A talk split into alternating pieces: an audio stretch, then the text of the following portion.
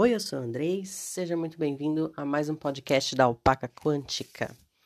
E hoje a gente vai trazer um estudo de caso, de um caso que, se você acompanha a mãe Bárbara de Ansan no canal dela, talvez você já tenha ouvido falar, uh, que é o nosso famoso caso do obsessor panfleteiro. Uh, uma pessoa nos pediu ajuda, nós vamos usar aqui o nome dela de Jerônimo, Jerônimo, um jovem de 25 anos, uh, que nos pediu para que a frequência fosse aberta, estava apresentando muito cansaço, estava muito exausto, estava tendo sonhos muito confusos durante a noite. Uh, as entidades falaram, ok, vamos lá, para você vai ser encaminhado para tratamento apométrico.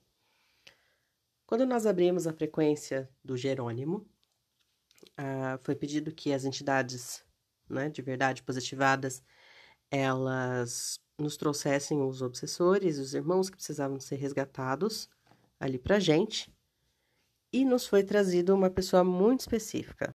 Esse espírito que foi trazido para gente, ele tinha uma função muito, muito, muito específica e até então de pouco diferente do que a gente já tinha visto ali na mesa de apometria. A gente tinha pouco tempo de, de mesa, tinha um ano só. Esse espírito, qual era a função dele? Ele não era um, um irmão que estava negativado, uh, obsediando o Jerônimo especificamente. Ele era um trabalhador da baixa espiritualidade. O que, qual era a função dele? O que ele fazia? Ele esperava as pessoas desdobrarem. Ele ia até as pessoas que estavam lá desdobradas alegremente, sem nenhuma proteção, sem nenhuma filtro em camadas específicas de, de vibração de pensamentos uh, e apresentava como se fossem panfletos. Sim, panfletos, como a gente vê na rua, uh, panfletos de viagens astrais uh, guiadas, turísticas, vamos dizer assim. eles atraíam o que a gente comumente conhece como o jovem místico.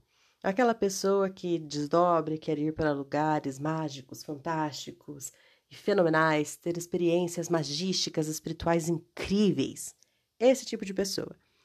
Ele oferecia esse serviço de panfletagem, né, de fazer esse anúncio, e ele também oferecia os serviços de guia turístico.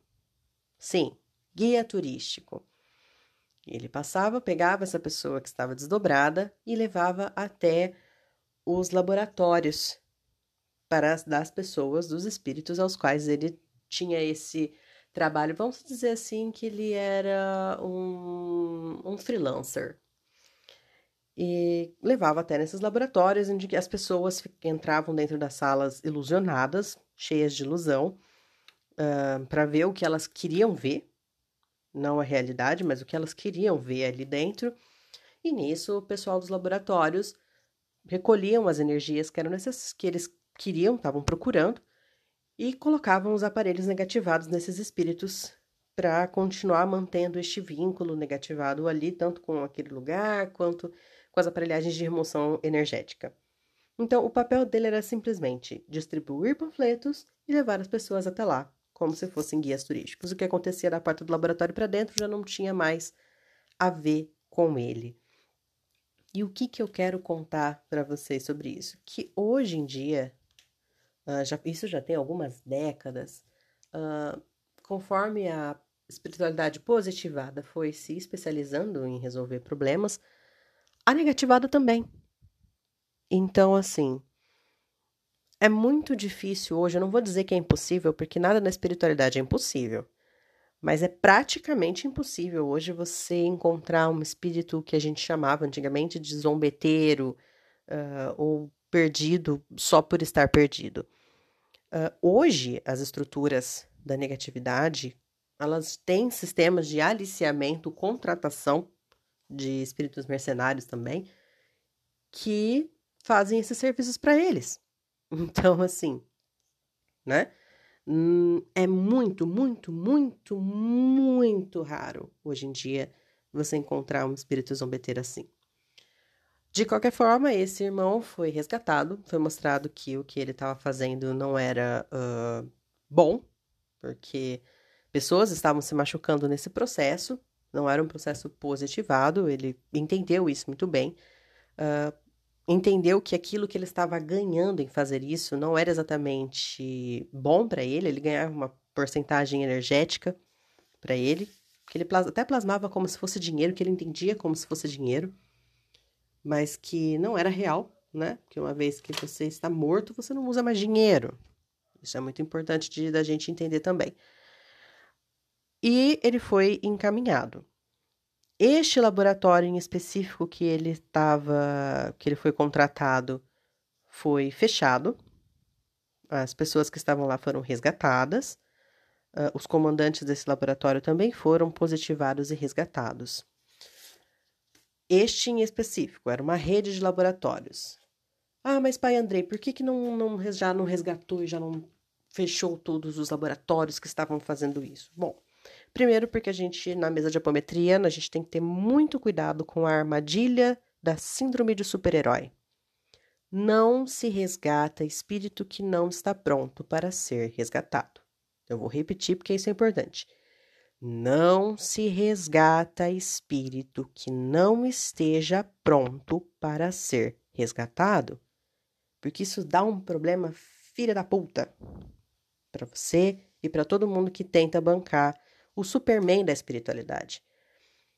Não, não, não tem como. Você vai machucar todo mundo que está em volta.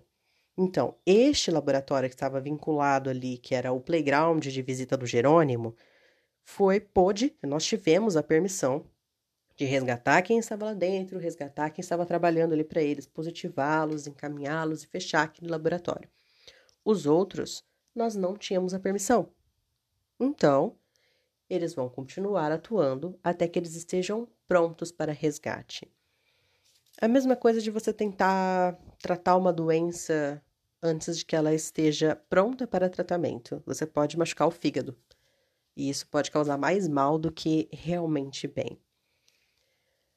Então, todos os envolvidos, diretamente envolvidos com o Jerônimo, foram resgatados. Aquele laboratório específico foi fechado uh, o mental do irmão Jerônimo foi chamado para a gente ter uma conversa muito séria sobre querer ter aventuras mágicas e magísticas espirituais ao longo da noite. Uh, tudo isso foi, né, passado também pelo mentor dele, que estava bem bravo.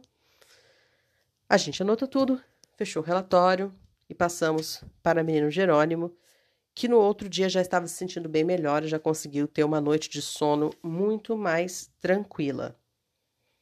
Então, a outra coisa que eu quero lembrar vocês é que cuidado com essa coisa de querer ter aventuras mágicas e espirituais. Porque não é todo mundo que está pronto para fazer isso, não é todo mundo que pode fazer isso. E em 98% dos casos vai dar problema para você. Então, eu, se fosse vocês, pensariam duas vezes antes de querer pensar em fazer desdobramentos para ajudar as pessoas ou fazer desdobramentos para visitar lugares e ter experiências magísticas fantásticas. Sempre, sempre antes de dormir, peçam para que o mentor de luz, o verdadeiro mestre de luz positivado de vocês, possam te guardar para você não desdobrar e fazer cagada. Porque é o que geralmente acontece. Tá certo? Então, eu espero ver vocês no nosso próximo episódio no Galopar da Alpaca Quântica.